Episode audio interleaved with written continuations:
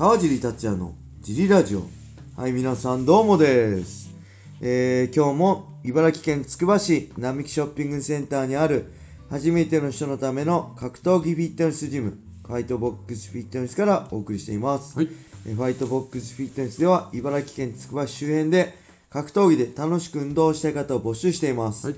えー体験もできるのでホームページからお問い合わせをお待ちしてます。お願いします。はい、そんなわけで小林さんよろしくお願いしまお願いす。します。えー、2月がはい始まりました。これ、配信されてるのは2月2日ですけど、はい。ただいま2月1日火曜日の、はい。えージムの営業終了後ですね、はい2月が始まりました。はい。2月少ないんですよね。28日でしたっけ？はい。あんま、ん？あんまね、28日ですよね。すいうません。あのーなんでね、あっという間の、もう1ヶ月経っちゃいましたね。はいもう本当に2022年もあっという間に1年間終わっちゃうと思うんで、はい。えー毎日ね、少しでも、まあ、意味のある毎日を過ごしたいなと思う、この頃です。はい、はいそんなわけで、えー、行きましょう。はい。まず、はい最初のレターは、はい。えー、ジリさん、コバさん、お疲れ様です。生です。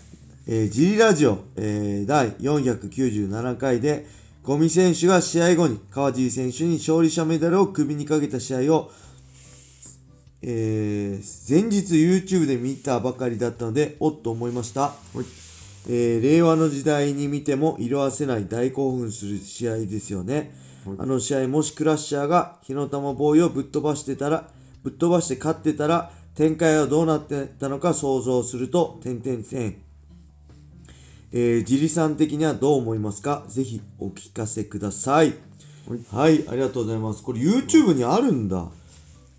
ゆなんか、権利がね、やっぱプライドの試合って USC が権利持ってるんで、めちゃくちゃ厳しいんで YouTube に上がってもすぐ削除されちゃったり、はい訴えられたりしちゃうと思うんでね、あんまの、あるのかな？川尻ゴミの試合のやつ。あんまわかんないけど、うん、これね、勝ってたらって、まあ、負けるべくして負けたと思うんですけど、やっぱ、ゴミ高則あの時時代を作ってましたからね。僕は決してこう、まあ僕の今までの格闘家としての歩みを見てきても主役になれるタイプじゃないんで、まああの時はゴミ高則が時代を作ったっていうなんで、いうことなんで、あんまりね、勝ってたらっていうのはあれですけど、もし僕勝ってたの、思ってたのは、はい。もうほんと、なんだろう、青臭くて、あの、ほんとね、恥ずかしい話なんですけど、あのね、そのプライドの人気を僕はシュートに持ち帰ろうと思ってました。っはい。ていうと言葉はいいですけど、シュートをプライド武士道にしようと思ってました。あの、これ本当に当時付き合ってた嫁にも言ってたんですけど、はい。僕がゴミ高則に勝って、はい。で、えー、人プライド武士道の人気もゴミ高則の人気も全部も、えー僕が奪って、はいでシュートで大会場プライド武士道をやるような埼玉スーパーアリーナとか、はい。まあ、有明コロシアムとかそういう場所でシュートを開くようにって本気で思ってましたね。冷静に今冷静に考えればはい。僕が勝ったからってシュートがプライド武士道になるわけでもないし、興行ってそんな単純なものでもないし興行規模とかね、はいい、ろんな広報とかさそういう認知度とかね、CM とか、そういうのも含めて絶対無理なんですけど、普通にそう思ってましたね、あのーあとはねまあゴミ高則に勝てばはい。まあファイトマネー3000万いくだろうと思って、あのー、3000万で、あの、年間3試合するでしょ？はい。で、9000万でしょ？はい。で、まあいろいろスポンサーだなんだって一1000万入って、まあ年収1億円いくなって普通に、青、あのー青写真っていうのはいそういうの考えてましたね。うん、そんな、全然そんなことなかったんですけどね。はい、知らないって恐ろしいですね。はい。プライド出る前の話ですよ、これ。はい。はい、あのーそういうふうに考えてました。いや、若いって素晴らしいな、その、何も考えない、この無鉄砲さっていうかね、それが若さの魅力ですよね。はい。はい。懐かしい話です。はい。じゃあもう一個行きましょはい。う。えー、川地選手、小林さん、今年も一日お疲れ様です。ですえー大胸筋を大きくしたら職場の女性に私より大きいってどういうこと？と切れられた集合弁当男です。はいえー今回は、プライド消滅やれんのか、あ、プライド消滅からやれんのか、参戦までのはい空白の数ヶ月についてです。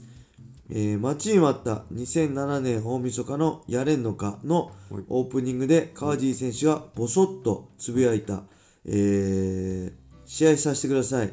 もう試合しないとやっていけないです。で、早々に涙腺崩壊したのですが、あれこそまさに魂の叫びだったなぁと未だに心に残ってます。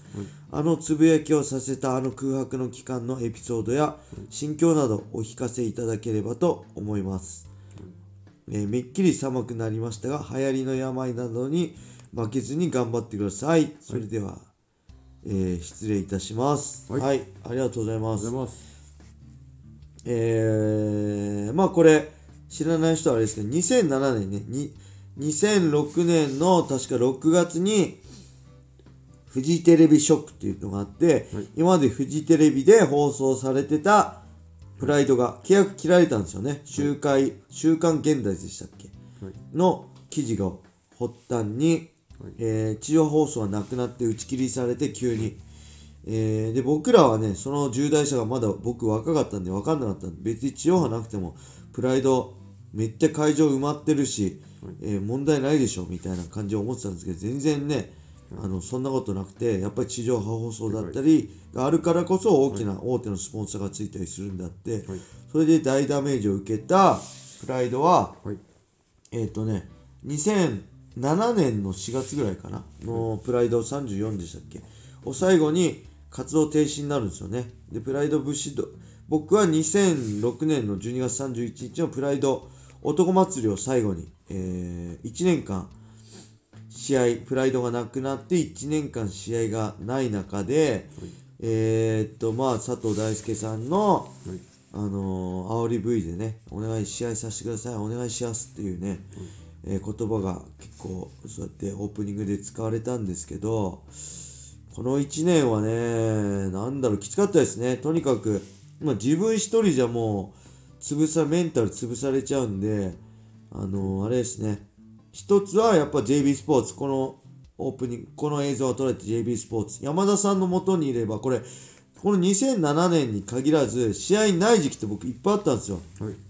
えー、あれですね、えー、ドリームがなくなった2013年の1年間もはい。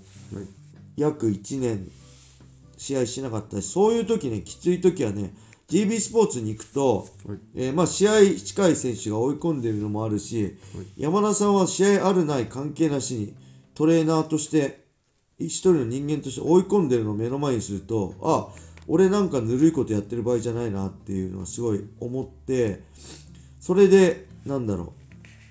自分も一緒に追い込まれるしそれとはねやっぱディープ当時ねあったディープジムですね。ディープ道場に週1回木曜日毎週通ってました。そこには青木真也もいるし北岡悟もいるし日本のトップファイターがみんな集まっててそこでやっぱ青木とかの姿を見ると俺も負けてらんないなと思ってね。本当に毎週行ってましたね。あのー結構ね手間もかかるし全写真もかかるし試合も決まってないんですけど、そういう同じ境遇の選手が必死に練習やってる姿を見て、はい。えー力をもらってたっていうのはすごいありましたね。はい。でね、えー、これいつ頃でしょう ?2007 年の秋ぐらいでしょうか。えーとね、ディープ富山があったんですよ。ディープの富山大会、クラブバーバリアンが主催なのかな。はい。バルバル44とかね、確かミクちゃんとかも出たのかな。その大会にね、はい。えーとね、多分僕もね、行ったしね、石田君も行ったのかな、青木もみんな行ってたんですよね。で、その時ね、実はね、あれです。そのプライドナンバー2だって加藤さん、僕のね、親父的存在の加藤さんが、あのーすまなかったなプライドはなくなって、まあ、やれんのかもう決まってたのかな、うん、迷惑かけたなって言ってで、うんあのー